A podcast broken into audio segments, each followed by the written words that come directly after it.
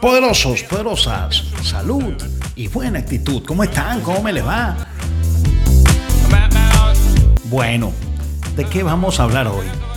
Tengo un amigo en un call center que yo le hablaba de Acuña y él me decía, Acuña es bueno, pero el mío es mejor. Él vivió en Nueva York durante 20 años y por cuestiones que no valen la pena mencionar vive aquí en la República Dominicana. Es fanático de los Yankees y me dijo una cosa, yo voy al mío, ¿sabes por qué? Porque ha demostrado que en Nueva York lo hace y el que lo hace en Nueva York lo hace en todas partes. Esto me recordó entonces la canción de Frank Sinatra, If you make it there, you can make it everywhere. Pero fíjense, y es que vamos a hablar hoy de este chico, Joe Girardi, manager campeón con los Yankees hace ya unas cuantas temporadas y un consumado ex pelotero y también un ahora analista de béisbol en Major League Baseball Network. Miren lo que dice. No pienso que la gente habla mucho sobre él. No hablan lo suficiente. Él es tan bueno como Acuña. Él es tan bueno como Soto. Este chico es especial.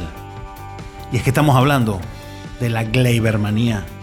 Gleyber Torres, el hombre que paralizó a la ciudad de los rascacielos, hizo temblar a Houston, detuvo el trencito de los honrones que ni siquiera salió en el Minute Maid Park y puso al mundo del béisbol a hablar de él. Gleyber Torres, el hombre grande del primer juego de la serie de campeonato de la Liga Americana.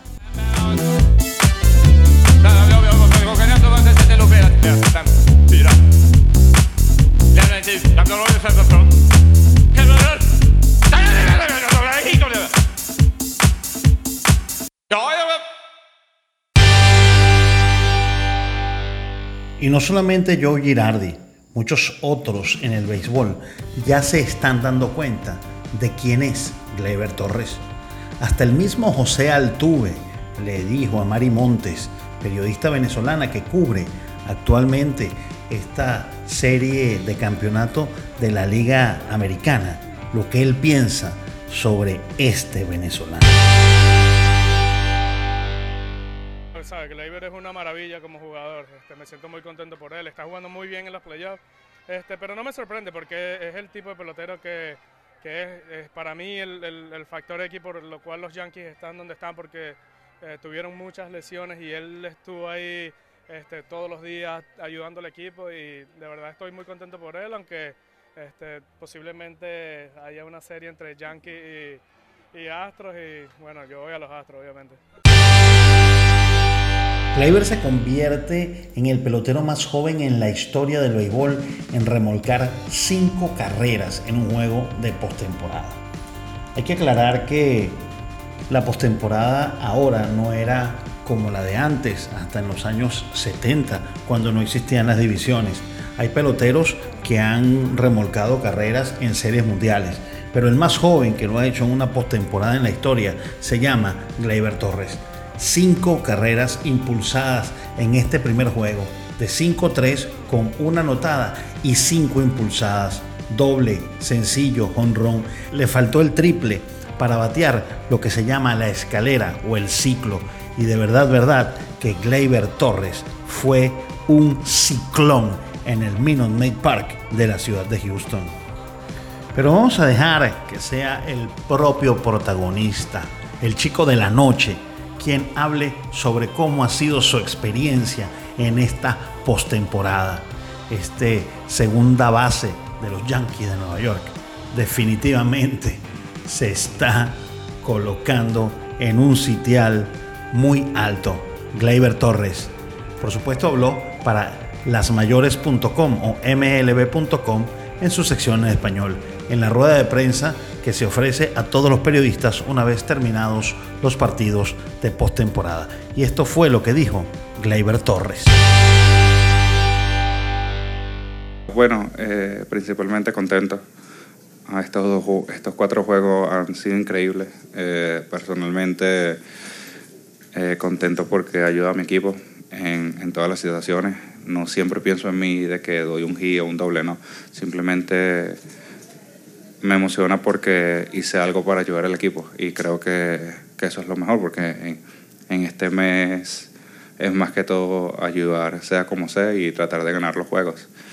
Y bueno, durante la, eh, la temporada regular que perdimos aquí, creo que fueron tres juegos, uh, ellos jugaron súper bien. De verdad que, que, dominaron todas toda las situaciones. Eh, nosotros estábamos haciendo ajustes porque también habíamos tenido varios, varios lesionados. No es excusa, no, nos ganaron.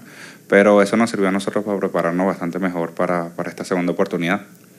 Y, y nada, tratar de, ganar. Eh, no te puedo decir si va a ser una dinastía o lo que sea, simplemente se ganó hoy y mañana salirá a ganar de nuevo. Sí, sí, claro, de verdad que, que todo el mundo sabe que octubre es el tiempo de que todo es más emocionante. Ah, contento de estar aquí, como, como lo he dicho bastantes veces. Y, y nada, lo estoy disfrutando al máximo. Eh, Súper contento de, de poder contribuir con el equipo y y contento de que obviamente estemos ganando. Y, y nada, me siento contento, de verdad que, que me preparé bastante bien durante mi, mi, carrera en ligas menores. El año pasado fue un año muy bueno, aunque perdimos, pero todas esas malas experiencias y buenas las, las agarré. Y este año lo único que puse, puse todas esas experiencias en mi juego. Y, y nada, ahora tengo un poquito más de experiencia. Eh, sigo aprendiendo al béisbol y cada vez que salgo al terreno voy a jugar duro y tratar de ganar siempre. Y es que Gleyber ha venido sonando desde que llegó a las grandes ligas en el año 2018. Su impacto se ha sentido dentro de los Yankees de Nueva York.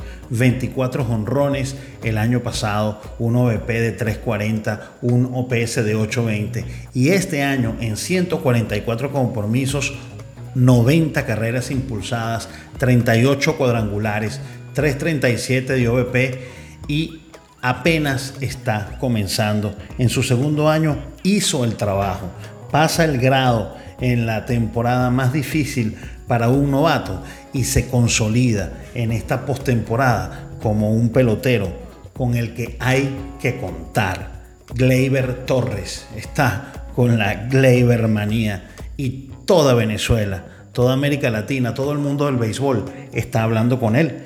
Tanto así que los periódicos, todos los periódicos de la ciudad de los rascacielos, abrieron con Gleyber Torres. Pero no seamos mezquinos. Si bien es cierto que Torres hizo un trabajo extraordinario, al irse repetimos de 5-3 con una anotada y 5 remolcadas, hay que hablar sobre Masahiro Tanaka. Sí, señor, Masahiro Tanaka se convirtió en el primer pitcher en la historia de las grandes ligas en permitir dos carreras o menos en cada una de sus primeras siete aperturas de postemporada. El japonés sometió a la dura toletería de los Astros de Houston con apenas un hit permitido en seis entradas, con cuatro ponches, y se enfrentó al mínimo, se enfrentó a 18 bateadores, 68 lanzamientos, 45 de ellos en strike. Y por supuesto, cuando tienes un picheo de esa calidad y luego viene el bullpen de los Yankees que es apaga y vámonos y te acompaña un bateo como el de Gleyber Torres, la victoria está más que segura. Pero, ¿qué va a pasar con los Yankees?